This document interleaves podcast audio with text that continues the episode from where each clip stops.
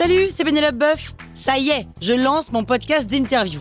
Il s'appelle On tisse la toile et c'est un podcast qui révèle la face cachée des invités. Et d'ailleurs, mes invités, ce sont des CEO et des célébrités comme Gad Elmaleh, Jean-Michel Apathy, My Better Self, Rose Eberstein, Mireille Dumas.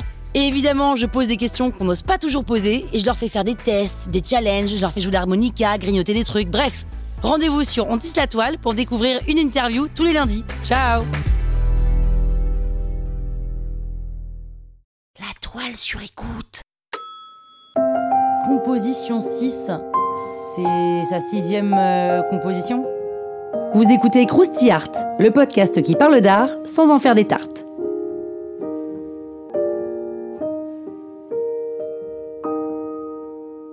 « 1913 est l'année de toutes les ébullitions artistiques.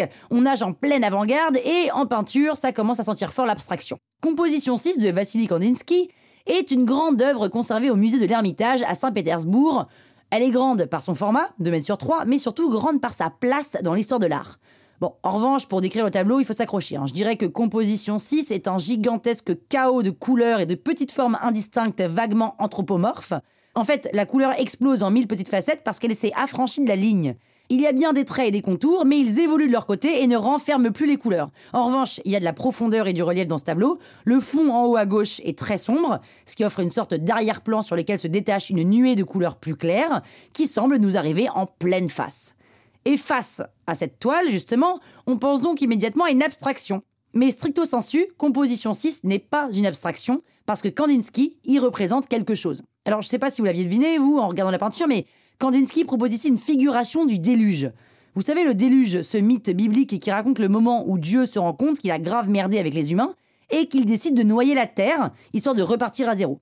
Eh bien, Composition 6 représente ce moment. Avec ce titre en tête, on comprend mieux pourquoi la toile est un chaos. hein. Normal encore que le spectateur soit complètement noyé dans le flot de couleurs et de formes.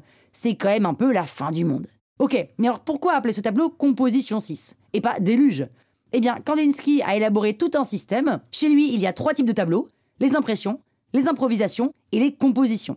Les impressions sont des peintures qui transcrivent des observations du monde extérieur. Les improvisations s'occupent des impressions tirées du monde intérieur. Et les compositions, les œuvres les plus élaborées, sont des œuvres mystiques qui, attention, je cite Kandinsky, mettent en équilibre le monde extérieur et le monde intérieur. Donc il faut imaginer que des peintres comme Kandinsky ont une haute idée de l'art. Vu que la religion est en train de partir en couille, ils se disent que la peinture va prendre le relais et que c'est l'art qui va se charger de faire société. C'est donc un gros programme. hein. Le terme composition évoque aussi la musique. Kandinsky avait une particularité, il était atteint de synesthésie. Alors on dit atteint, hein, mais la synesthésie n'est pas une pathologie, c'est plutôt une particularité neurologique qui fait que les perceptions se mélangent. Et quand l'artiste entendait une symphonie, il voyait des couleurs, et inversement, quand il voyait un tableau, il entendait la musique.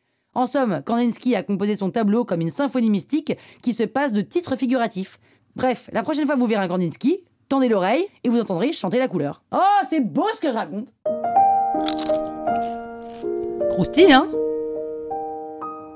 La toile sur écoute